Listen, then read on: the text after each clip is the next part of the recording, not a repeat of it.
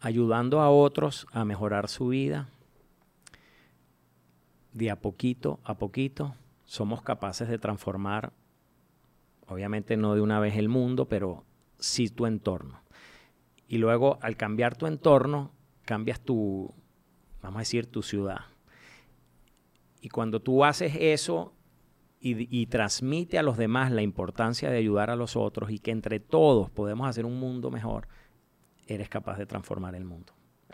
Bienvenidos a God's Plan, un podcast para descubrir qué es lo que Dios quiere de mí, en colaboración con CatholicNet y Cusic Studios. Hola, bienvenidos a God's Plan Podcast. El día de hoy tenemos un invitado especial, Mario González, eh, le decimos Chacho. Mario nos va a ayudar en este episodio que es sobre cómo comprometernos en la ayuda a los más necesitados.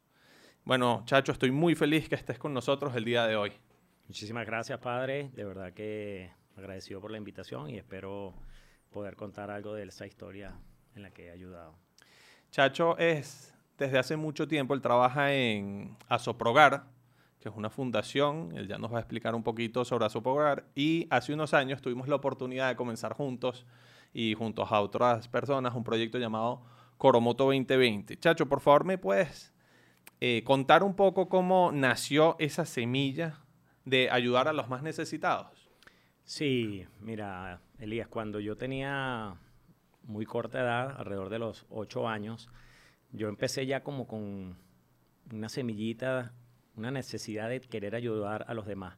Empecé primero con mis hermanos, con mis primos, vivíamos en un conjunto donde vivíamos varias familias, hermanos de mi papá. Y así luego fui al colegio ayudando a mis amigos, mis compañeros, y poco a poco fue despertándose en mí esa inquietud. Cuando tenía ya como 16 años, mi hermana ya estaba en Asoprogar, ella es una de las fundadoras, Asoprogar tiene hoy día 34 años, y me empezó a invitar a algunas actividades, ¿no? Algunos paseos, fiestas de Navidad, eventos para recaudar. Y de verdad que empecé, empecé a sentir una atracción y, una inquietud para ayudar a los más necesitados. ¿Nos puedes hablar un poco sobre Asoprogar, a qué se dedican, eh, a cuántas, cuántas personas se ven beneficiadas con este proyecto? Mira, Asoprogar es una asociación civil sin fines de lucro que tiene la misión de ayudar a los niños que están por estar en una situación de riesgo, de peligro o de abandono, son objeto de una medida de parte de un tribunal y los colocan en una casa como las casas hogares nuestras. Nosotros le damos un hogar a estos niños, le damos educación, le damos formación, le damos alimentación, vestido y ayuda psicológica y psicopedagógica. Desde que Nosoprogar nació, en el año 87 han pasado alrededor de 250 niños por nuestra fundación y actualmente estamos ayudando a transformar la vida de alrededor de 60 niños. Impresionante. ¿Y cuál crees que ha sido la experiencia más impactante que has tenido dentro de esa fundación? Bueno, ahí voy a, a tratar de hablarte de una experiencia bonita y una no tan bonita, ¿no? Porque, digamos, ambas experiencias eh, se viven dentro de Asoprogar, ¿no? Voy a empezar con la que no es tan bonita. Hace como un año eh, recibimos a, una pequeña niña. Eh, esta niña tenía un poquito más de un año. Por supuesto, tenía una estatura muchísimo más pequeña para su edad y peso mucho más pequeño. Y cuando empezamos a indagar sobre su pasado, de por qué llegó, por qué la trajo aquí, por qué la medida, eh, nos dimos cuenta que su historia era realmente dramática. Su mamá eh, era una niña, es una niña mm, menor de 18 años, con problemas y retraso mental. Eh, su papá, un señor mayor, mayor de casi mayor de 65 años, alcohólico, y se aprovechó de la vulnerabilidad de esta niña, abusó de ella, y salió embarazada. Esta niña no tenía quien la pudiera ayudar para cuidar a esa niña, a esa bebé. El papá, por supuesto, un irresponsable, nunca dio la cara, nunca se preocupó por cuidar a esa niña. Y la niña comenzó un proceso de desnutrición, bueno, súper drástico. Empezó a perder su pelo, empezó a perder peso, nadie la alimentaba, no había quien se ocupara de esa niña. Eh, y llegaron unas monjitas de las Hermanas de la Caridad y se dieron cuenta de, la situación de esa bebé y la llevaron a una, a una clínica. Se estaba muriendo, o sea, la, niña estaba prácticamente muerta. La niña pasó prácticamente seis meses hospitalizada para salvarla y luego llegó a la casa hogar. Cuando a nosotros nos muestran esa foto de esa niña antes de ingresar a la clínica, o sea, yo, yo te juro que yo no podía creer eso. Hay una foto muy famosa que se ganó un premio Pulitzer, no sé si tú la recuerdas, de un niño en África, que ese niño está enfrente de un, de un, un samuro, un, como que se lo quiere comer y al niño se le ven todos los huesos totalmente desnutridos. Bueno, esta niña era un caso de los más fuertes de África en Venezuela y yo nunca había visto eso. O sea, realmente una historia, o sea, terrible. A mí eso me dejó demasiado impactado porque no había visto eso hasta ahora en Venezuela. Y de los casos buenos, te voy a contar así un par de anécdotas, ¿no? Porque son muy bonitas. Eh, en el año 2017, Asoprobar cumplía 30 años de fundado. Y quisimos organizar un, evento para, tú sabes, para dar, eh, mostrarles nuestros resultados en todos esos años a todos nuestros benefactores y amigos y conocidos. Y para eso quisimos hacer un video conmemorativo de esos 30 años. Y empezamos a contactar a varios de esos niños que fueron de los primeros que estuvieron en las casas hogares. Eh, para eso empezamos a hacer un chat. Ese chat se llamó Asoprogar en el Mundo. Empezamos a contactar muchachos que estaban en, en Estados Unidos, en Barcelona, España, en Australia, en Costa Rica y en varios lugares de Venezuela, para pedirle que nos hicieran un video y unos testimonios. Eh, bueno, los testimonios y las historias de esos niños son una verdadera maravilla. Luego fui a Nueva York por trabajo y llamé a uno de ellos, a Jonathan. Eh, Jonathan vive en New Jersey y lo invité a comer. Y cuando fue a comer fue con su esposa y con una niña de cinco años. Y cuando yo vi esa relación de pareja y dije, wow, Dios, o sea, de verdad estamos haciendo algo bueno, estamos transformando esas vidas. En el caso de Manuel, Manuel es un chamo que, vive actualmente en Barcelona. Se fue para Italia con una familia que lo ayudó. Estudió en una de las escuelas más famosas eh, de chef en San Sebastián, España. Y actualmente trabaja en un hotel en Barcelona, España, que tiene dos estrellas Michelin. O sea, wow, qué increíble. Increíble, pues, ¿no? El hermano de Jonathan, Javier, vive en Australia, está casado. Entonces, bueno, son, son esas historias que, bueno, que llenan tu corazón. Eso que decía Jesús, que da más placer dar que recibir, lo vives tú en esos momentos, ¿no? Y la otra historia es de Daniela.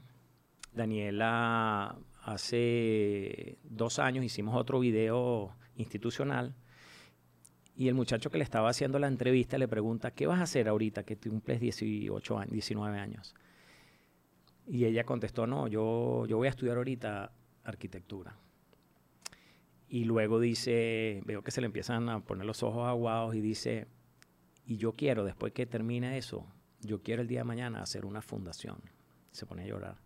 Dice, porque es que yo quiero ayudar el día de mañana a otros niños como me pudieron ayudar a mí. Qué bonito. Bueno, yo lo que hice fue llorar como un niñito. Lloramos todo lo que estábamos ahí grabándola. La verdad que, bueno, o sea, han sido experiencias muy lindas, muy fuertes y, que llenan mucho el alma. ¿Y cómo está ahorita la primera bebé que, me contaste ahorita que, llegó tan flaquita? ¿Cómo está ahorita? Bueno, tú la ves, ella se llama Frangeli, ella tiene dos años, la ves caminando, es un milagro, su vida es un milagro. O sea, que ella esté hoy en la casa hogar, como ella está, es un, o sea, completamente con sus pelos, una gordita, o sea, es una, es una belleza, esa niña es un ángel, o sea, eh, eh, estar aquí hoy día viva es un reflejo del milagro de Dios aquí en esta obra. Cuando uno busca ayudar a los más necesitados, esto trae problemas y, y uno le tiene que dedicar mucho tiempo. ¿Cómo uno mantiene un equilibrio entre estos proyectos y su propia vida, la familia, el trabajo, las propias responsabilidades?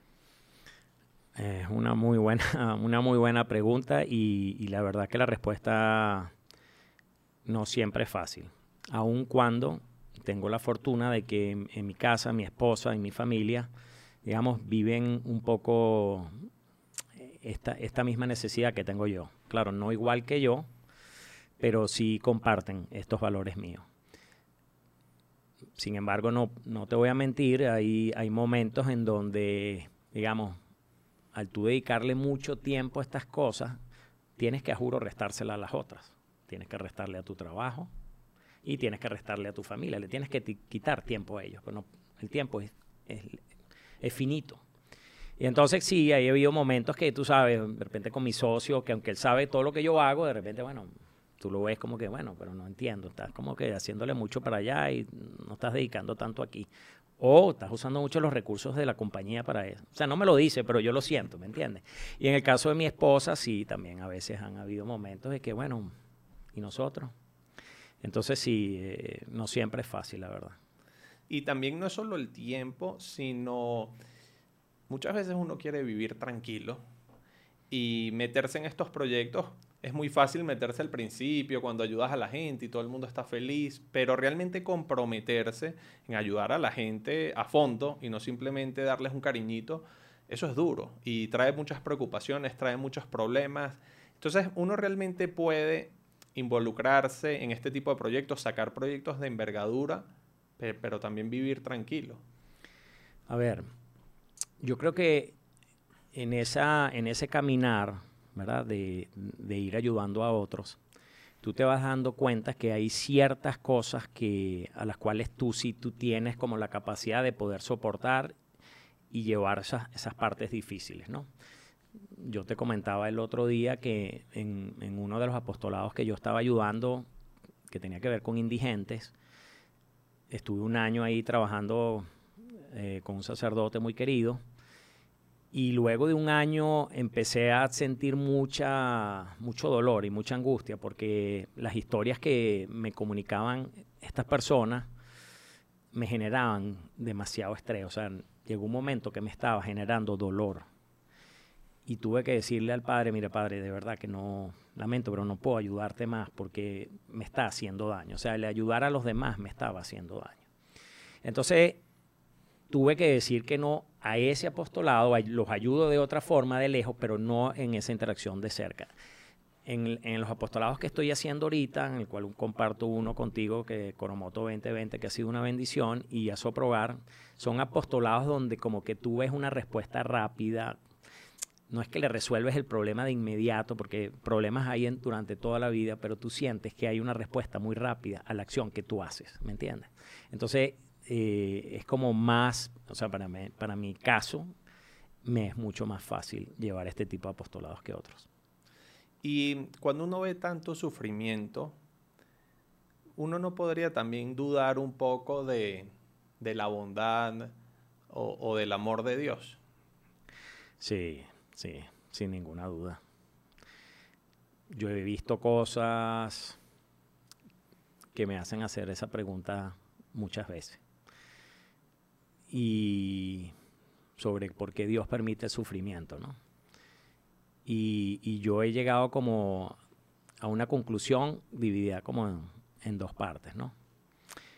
Yo diría que hay un nivel de sufrimiento que para el hombre es necesario.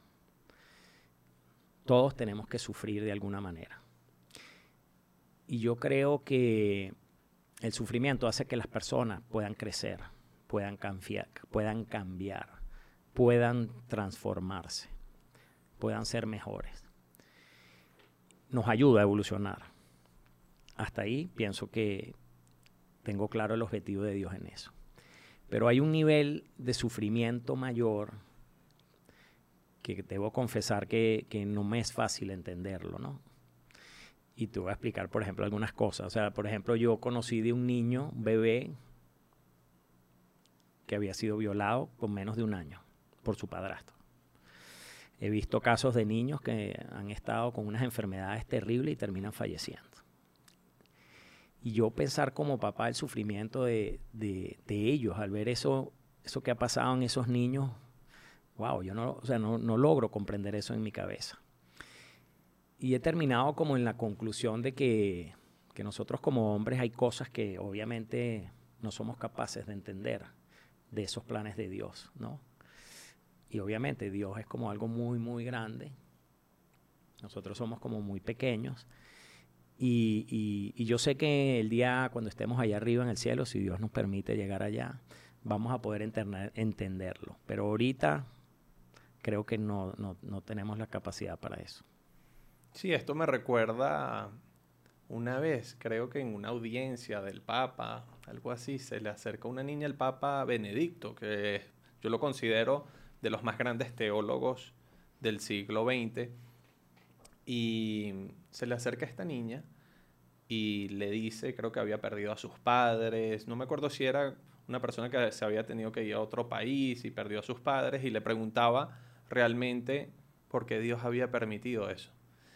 Y el Papa siendo de los mayores teólogos, le respondió, no lo sé. Y la abrazó.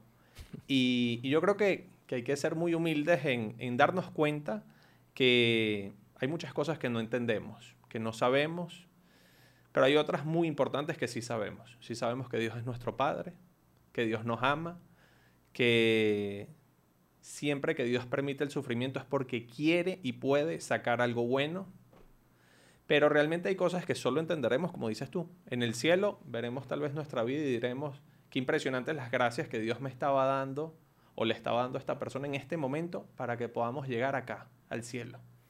Pero sí, este tema del sufrimiento es un tema muy amplio. Yo creo que sería bueno dedicar un podcast entero a, este tema. Y una pregunta, hablando un poco también de, de Dios, ¿cómo has descubierto a Dios en medio de este tipo de proyectos? Bueno, voy a, voy a contarte un, ejemplo del cual tú eres una parte importante de, ese ejemplo que yo llamo una diosidencia muy, muy linda, muy agradable, que fue cuando nació Coromoto, esa historia que compartimos, tuvimos la, la bendición de compartir juntos. Yo estoy convencido de que sin duda fue, fue un llamado de Dios cuando comenzó la pandemia y, estábamos en confinamiento, nadie podía salir de sus casas. Eh, yo comencé con una inquietud muy grande en forma personal sobre esas familias que no, que no iban a poder tener que comer, ¿no? Y, y, un día, ya llevaba varios días como reflexionando en el tema, yo creo que Papá Dios había puesto esa semilla en mí, estaba en la mesa, estaba comiendo y le estaba comentando a mis hijos que nosotros como iglesia teníamos que hacer algo para salir a la ayuda de esas familias que no podían trabajar. Que lástimamente, por, por, si antes estaban en una situación difícil por la economía, imagínate ahora que no podían salir. O sea, realmente era un problema muy, muy grave. Y estando hablando en la mesa, de repente me suena el celular y eras tú. y eras tú y cuando yo el padre Elías, yo, el padre Elías, ¿qué será que me llama? Aló, padre, ¿cómo estás? Sí, muy bien. ¿Y tú, chacho? Bien tú sabes que yo estaba pensando a ver qué podemos hacer para ayudar a la gente. Y yo digo, Dios mío, puedo creer esto. Y le digo a mis hijos, hijo, de, lo que le estoy hablando. Y digo, wow, sin duda, era, o sea, era Dios que estaba ahí. Y luego tú me comentaste que también lo habías hablado como con otros del equipo y como que papá Dios había sembrado en cada uno esa inquietud. Y formamos un equipo, varios que yo no conocía, y de verdad que todos teníamos, sin duda, esa, esa semilla que no sabíamos ni qué hacer, ¿te acuerdas? ¿Qué hacemos ahora con esto, chacho? Bueno, mira, vamos a pedirle a Dios y, bueno, vamos a hacer bolsas. Bueno, ¿cuántas? ¿Cuántas dijimos? Dos mil. Dos mil. ¿Será mucho? ¿Poco? Ya llevamos 78 mil. O sea, tú dices, wow. O sea, cómo Dios se manifiesta y cómo Dios va llevando esos hilos. Y, como que al final uno es como un instrumento, ¿no? Es lo que yo, yo siento. Sí, a mí, a mí me sorprendió porque yo estaba, llegó la pandemia, me voy con un grupo de colaboradores a San Antonio de los Altos, a la casa que tenemos allá de retiro, me encierro ahí y constantemente estoy pensando, ¿qué hará la gente que no está trabajando, que no recibe dinero? ¿Cómo comen? ¿Cómo alimentan a su familia? Y me viene ese pensamiento. Y entonces hablo con Nanda, Nanda, déjame ir con unas monjas a un barrio, ayuda a gente. No, no, no, no puedes salir porque hay COVID, te vas a contagiar, quédate ahí encerrado.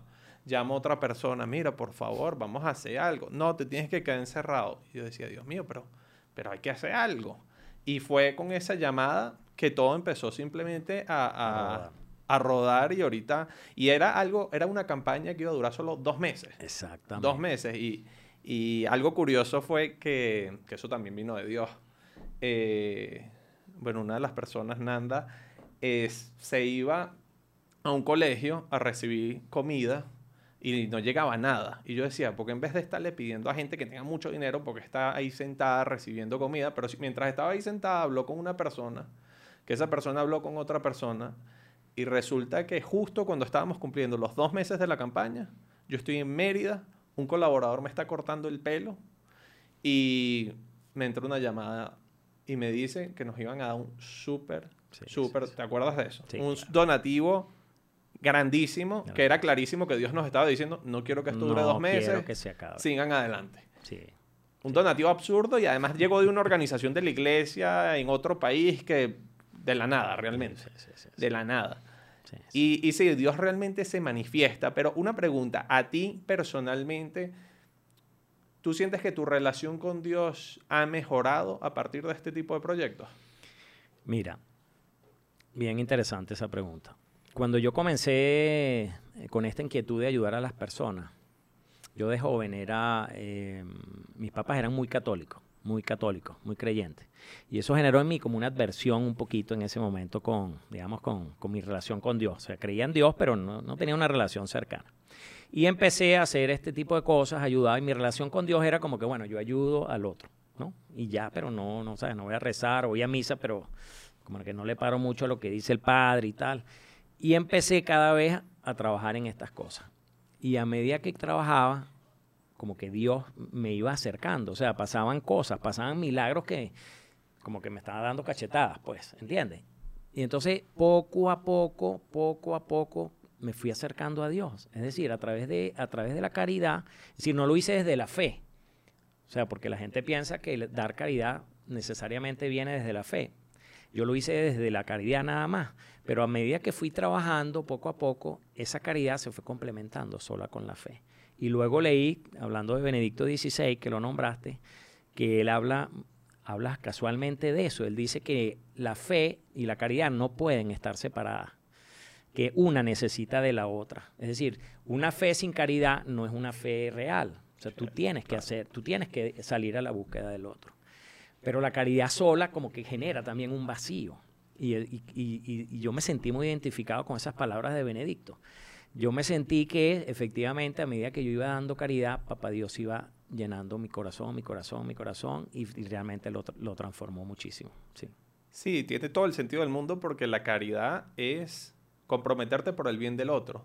Pero hay veces sientes que dar comida no es suficiente, dar una casa no es suficiente, dar educación no es suficiente y es ahí cuando dices, ya va, lo que realmente tengo que dar es a Dios. Eh, si, si, si no transmito la fe, de alguna manera siento que lo que estoy dando es insuficiente. Y eso, eso yo, yo también lo he experimentado de otras maneras. y una pregunta, realmente, por ejemplo, cuando tú estás trabajando por los más necesitados, sobre todo en un país como Venezuela, con tantas carencias, ¿qué es lo que tú crees que este país con más urgencia necesita? Mira, yo creo que lo que Venezuela más adolece, más que, más que un tema económico, es un tema de valores. Un tema de valores y un tema de la importancia de la familia. Yo creo que Venezuela, lo que se nota, lo que vemos que está pasando es que no hay, no hay valores y no hay familia, no hay el valor de la familia. Y, y en la medida que eso no exista, no es posible que las personas puedan generar el sentimiento de ayudar a, a los demás. ¿no? Y esto lo voy a concatenar con, con otra, otra inquietud que muchas personas tienen, y es que si, el, si esto es una responsabilidad solamente del gobierno o de todos los ciudadanos.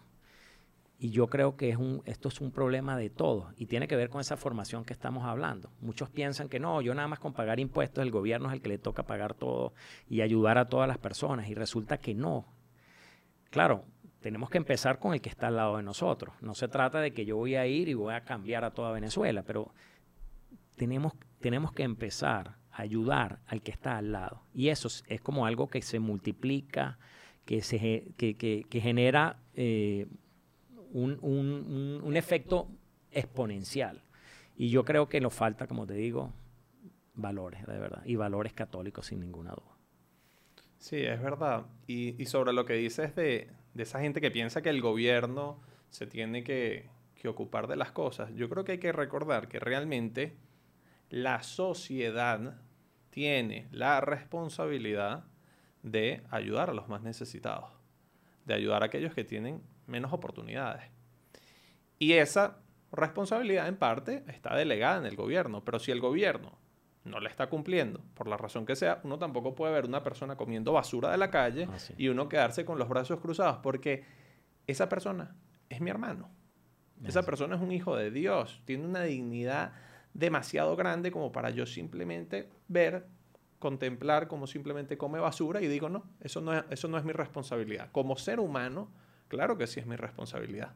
Hay una historia que a mí me gusta mucho del el alcalde La Guardia de Nueva York. En honor a él hicieron el famoso aeropuerto ah, de La Guardia. Y él estaba un día como juez y le trajeron un caso de una anciana que había, la, querían mandar a la cárcel por haber robado un pedazo de pan para alimentar a sus nietos. Esto fue en el tiempo de, la Gran Depresión en los Estados Unidos. Y le decían, bueno, tienes que pagar 10 dólares o ir dos semanas a la cárcel. Y si se iba dos semanas a la cárcel, pues que iban a comer los nietos. Y no tenían los 10 dólares. Y entonces el juez, la guardia ve que, bueno, que no se podía hacer nada. Y entonces viene y dice, bueno, la ley es la ley. Pero antes de enviarte a la cárcel vamos a hacer algo. Cada una de las personas del jurado, habían cinco personas, tienen que colocar un dólar para ayudar a esta señora. Y yo voy a colocar cinco. Y, el jurado se queja y dice, pero ¿y por qué nosotros tenemos que colocar un dólar? Eso es un problema de ella. Y él viene y dice, por permitirse vivir en una sociedad en donde una persona tenga que robar para que sus nietos no mueran de hambre. Y, yo creo que esta historia tiene que ser bien interpretada, pero, pero la moraleja principal es, no es cristiano, ni realmente es humano, uno desentenderse de, los más vulnerables. Sí, sí. Incluso te diría, te diría otra cosa también que yo le digo a algunas personas, ¿no? Yo le digo, mira, tú escogiste nacer donde naciste, en la familia que tú naciste. No, ¿verdad? Tú tuviste la suerte, la fortuna. Hay otros que les tocó otra realidad. Una situación súper compleja, muy difícil. Yo les digo, mira, tú al menos tienes que ayudar a otro por el simple hecho de dar gracias a Dios de haber nacido en el sitio que tú naciste. Porque hay otros que no tuvieron esa fortuna tú. ¿Y qué te hace a ti merecedor de estar donde estás, de haber tenido la oportunidad de tener unos padres, un colegio, comida todos los días? Y hay otros que no. No es justo que tú que naciste ahí y que no escogiste, pero que Dios te dio ese, ese regalo, tú no seas capaz de dar de regreso algo atrás y voltearte al otro que no tuvo esa fortuna. Eso es algo que yo le digo a, los que me preguntan que por qué ayudar. Pues, Incluso, realmente, si el sentido de nuestra vida, a lo que vinimos a hacer a este mundo, es aprender a amar, que esa es la enseñanza de Jesucristo, se resume en ama a Dios con todo tu corazón, con toda tu alma, con todas tus fuerzas y ámense unos a otros como yo los he amado. Ese es el resumen de la enseñanza de Jesucristo. Si eso es lo que hemos venido, realmente los más necesitados nos dan una oportunidad para realmente aprender a amar, para realmente comprometernos de una manera seria, sagrada, profunda, por el bien y por la felicidad de ellos. Entonces, más bien, nos estamos haciendo un bien a nosotros. Ah, estamos aprendiendo lo más importante. No sé si has tenido, eh, sobre todo en Asoprogar, alguna experiencia que veas como una persona ayudando a una persona necesitada crece y, y realmente tú, tú ves como esa persona, como que llega a una cierta plenitud. Sí, mira, eh, nosotros, nosotros contratamos en una oportunidad a, a una persona para que, para que ayudara en la oficina. Soprobar cre- creció como siendo algo muy pequeño y poco a poco fuimos como haciendo una pequeña estructura, como normalmente crecen la- las organizaciones sin fines de lucro. Y esta persona venía de, de pasar un momento muy difícil en su vida y, y de pasar un divorcio, ¿no? Y ella estaba emocionalmente muy vulnerable y muy triste. Y la invitamos a que, a que trabajara, realmente no lo necesitaba, pero que formara parte del equipo para ayudar a, a- los niños a soprobar y a la institución. Y cuando hicimos este video, que bueno, se los recomiendo que, que vean en internet, ahí está Soprobar 30 años, están las, las historias de estos niños que les conté, pero está también la historia de esta señora que trabajó en Asoprobar. Y ella cuenta que para ella su vida se transformó. O sea, su, ella, ella cuenta ahí, es muy bonito porque ella cuenta que ella vino a ayudar y resultó que lo que salió fue ayudada a ella. Y yo creo que eso es lo que nos pasa a nosotros los que formamos. Nosotros vamos a ayudar a otro, pero mentira, terminamos nosotros creciendo y, y- y sintiendo una, una felicidad que otras cosas no te las pueden dar. Y ella es un caso maravilloso y bueno, muchas, o sea, la verdad es que todos los que van ayudando, todos los que van y participan, es una cosa que va generando mucho crecimiento. Todos los que participan y están y ven y, y comparten, creo que son tocados sin duda. Sí, yo incluso me he dado cuenta en, en Coromoto 2020 como hay voluntarios que van a armar las bolsas de comida, a, a- a meter en las bolsas de comida el material de valores, los libritos que, que hacemos llegar a, a los barrios, a las vicarías. Y esas personas muchas veces solo haciendo eso, armando unas bolsas, enviándolas a esos lugares, se enamoran, Sí. crecen y, y realmente es algo tan sencillo. Y la explicación que yo le doy es que una cosa es lo que uno hace y otra cosa, que es la más importante, es lo que Dios hace. Exacto. Hay veces uno hace algo muy sencillo para ayudar a otras personas y, y Dios, por medio de eso, hace milagros en la vida de esas personas que uno está ayudando, pero también en nuestra propia vida. De acuerdo, absolutamente de acuerdo. Varios de los voluntarios se me han acercado y me, o sea, me dan las gracias por, y yo creo que esa es parte como, eh, bueno, lo hemos, lo hemos hablado mucho, pues es como una, es como una pata importante de nuestro proyecto, ¿no? El crecimiento del- de los voluntarios.